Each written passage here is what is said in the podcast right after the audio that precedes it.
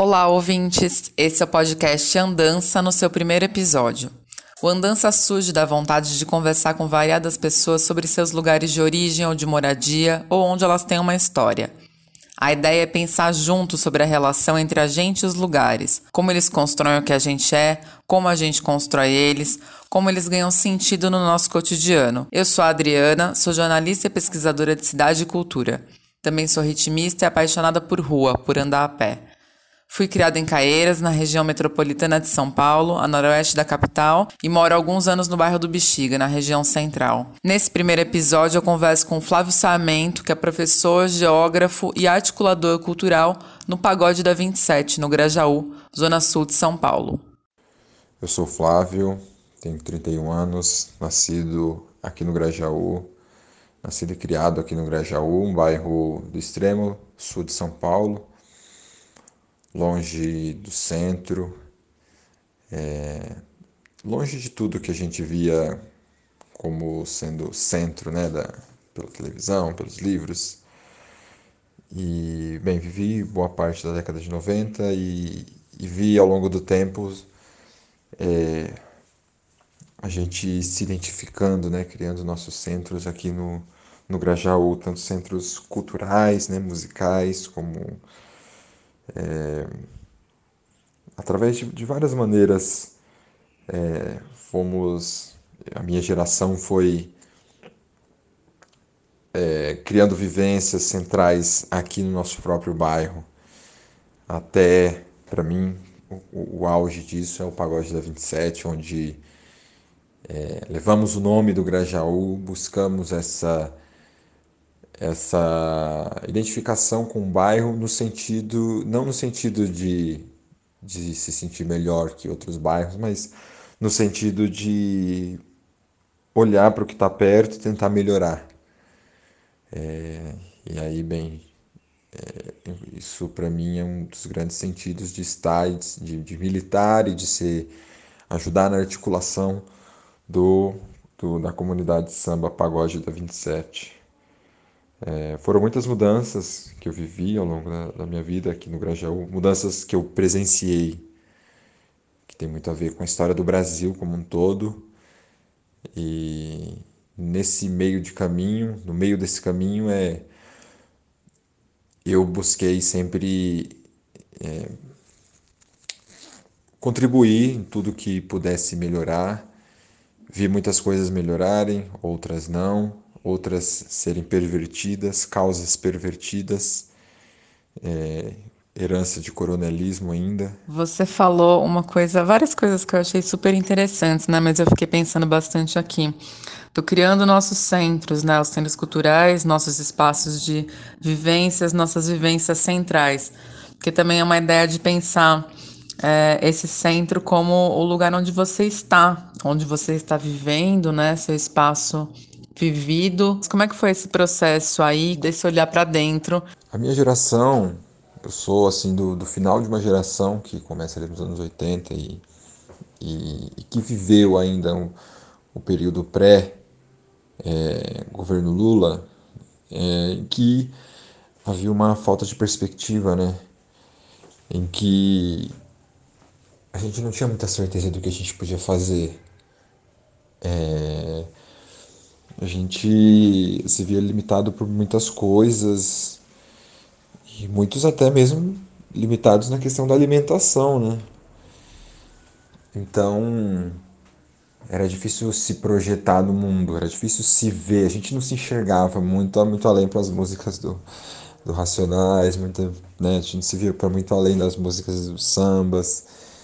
Então é levou um tempo até a gente se sentir é, indivíduos que, que, podem, que podemos sonhar, né, que pudéssemos sonhar, que, e que é, tivéssemos conectados com identificações é, realmente é, ligadas né, ao nosso passado, ligados à nossa origem. É, somos aqui assim, a geração dos, dos nossos pais, que nasceu aqui na, década, entre a década de 80 e 90, grande, grande maioria são imigrantes. Imigrantes brasileiros, é, de diversas regiões, diversos estados, e principalmente dos estados do Nordeste e Minas também. E, e então, assim, gente, os nossos pais não refletiam muito aquilo que a gente podia ser, porque. É, é, assim, re, desculpa, na verdade refletiam, mas é, a gente vivendo na cidade, a gente também queria, é, estava exposto a outras coisas e que muitas vezes a gente se sentia restrito, não, não acessava, né? A gente via que existiam universidades, mas a gente não, não imaginava, não se imaginava nessas universidades, a gente não, não se imaginava é, interagindo, mostrando os nossos talentos, enfim, o futebol era uma maneira de, né, de, expressão também, e a não ser alguns visionários, como os próprios criadores do Pagode da 27, né? o Caps Artes, que é da Zona Vilânia aqui, que também eram visionários, a gente levou muito tempo para é, se sentir seguro em, em questões mais básicas, para daí partir para é, olhar para aquilo que nos une simbolicamente, culturalmente. A década de 90 aqui, aqui toda a periferia era muito violenta, muito violenta. A morte era muito banal, o assassinato era muito banal. Então, num lugar assim, a dificuldade para se projetar, para projetar um futuro, é muito limitada. Então, levou um tempo para a gente se sentir seguro para sonhar. E o que que se sentir seguro, né, para sonhar simbolizou assim? Como que você percebeu esse momento, né? E como que você percebe isso agora na sua relação com as crianças também, pensando nos projetos que você faz com o Pagode da 27, como a entrega de livros, a, a biblioteca móvel? Foram vários fatores, né, ao longo do, dessas duas últimas décadas, né, nos anos 2000 e, e 2010, é, aqui no bairro tivemos chegada de uma estação de trem, o terminal Grajaú, né, o centro cultural, é, movimentos artísticos, né, movimentos é, políticos.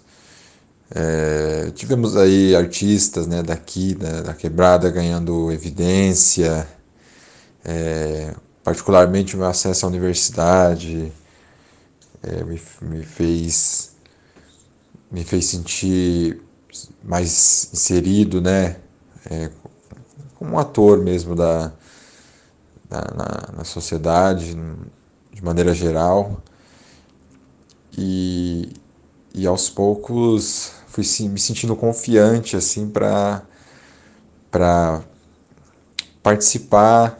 E bem eu sempre tive o ânimo, assim, energia, motivação para trabalhar é, em busca de, de, do que eu acredito, né, do, das minhas crenças, meus, dos meus, da minha visão, dentro daquilo da minha visão política, né, e, e devagar fui, fui é, me sentindo mais, mais seguro, aprendendo com outras pessoas, né, que já estavam fazendo movimentos aqui, e nisso o Pagode da 27, né, aparece, né, e, e onde eu eu tive espaço e, e, apoio, né? Porque é uma é um coletivo que tem muita confiança, né? Que tem muita credibilidade, tanto aqui no bairro como na cidade, né? No geral.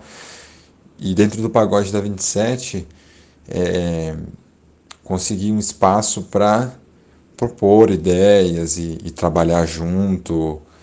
E vejo também, de certa forma, os, as outras pessoas da minha geração no mesmo movimento, né? expandindo mais é, os trabalhos artísticos, sociais aqui na quebrada, né? tanto em qualidade quanto em, em quantidade e, e integração. É, nós vivemos um momento único, único aqui no, no Grajaú e vejo nas periferias no geral, é uma das poucas coisas assim, olhando para os nossos tempos, que dá esperança para o futuro. Você falou da sua entrada na universidade também, né? É, fiquei pensando aqui, você como geógrafo, né? É, o que, que te levou para a geografia e como que também a geografia te ajuda a enxergar o distrito, né? Como que a geografia te ajuda a enxergar as diversas questões humanas e ambientais também da região? É, ir para a universidade me ajudou a entender algo que eu já suspeitava, assim, digamos, né? Acreditava, mas não entendia muito bem, que era o fato de é, as relações sociais e, e, o contexto social é, determinar as condições de vida das pessoas, né? A qualidade de vida das pessoas. É, minha motivação para fazer geografia é, vem muito disso, de poder entender e atuar melhor na sociedade é, primeiramente como professor e é, com conhecimento geográfico mesmo, que é um conhecimento transversal, né? Um conhecimento que tange outras áreas do conhecimento, é, para entender as relações né, entre homem e espaço.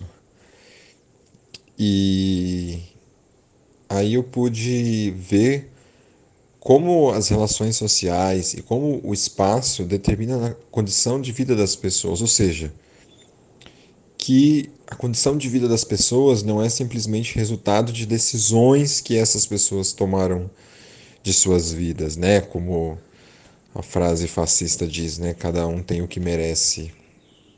Esse ditado nazista é que é, ainda nos fazem acreditar, né? Que a condição de vida que muitas pessoas têm é um simples resultado de decisões que a pessoa tomou ao longo da vida. Então, logo cada um tem o que merece.